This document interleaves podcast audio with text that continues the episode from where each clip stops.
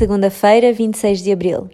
A leitura bíblica é Daniel, capítulo 3, versículos 1 a 30. Então o rei exclamou: Louvado seja o Deus de Shadrach, Meshach e Abednego.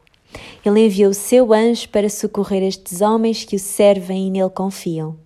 Desobedeceram às minhas ordens e preferiram arriscar a vida a inclinar-se para adorar outros deuses além do seu.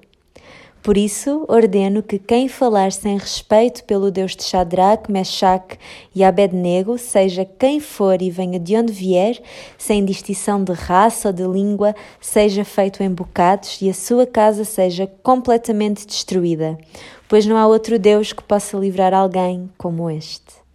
Em seguida, o rei promoveu Shadrach, Meshach e Abednego a posições ainda mais elevadas no governo da província da Babilônia.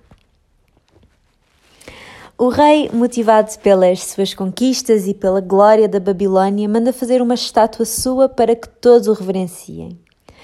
Quando os três amigos ficam de pé, o rei fica furioso, mas dá-lhes uma segunda oportunidade. Nabucodonosor tinha uma memória curta, já se tinha esquecido do sucedido com o sonho. Os três são lançados na, na fornalha sobre maneira aquecida e a única coisa que o fogo consome são as suas ataduras. Mais uma vez, o rei testemunha e reconhece a soberania do Deus vivo e verdadeiro. Será que os outros podem ver a soberania de Deus no nosso viver também?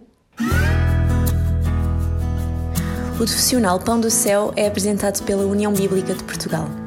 A União Bíblica é uma organização cristã internacional e interdenominacional que usa a Bíblia para inspirar crianças, adolescentes e famílias a conhecerem a Deus. Para mais informações, visite o nosso site em uniãobíblica.com.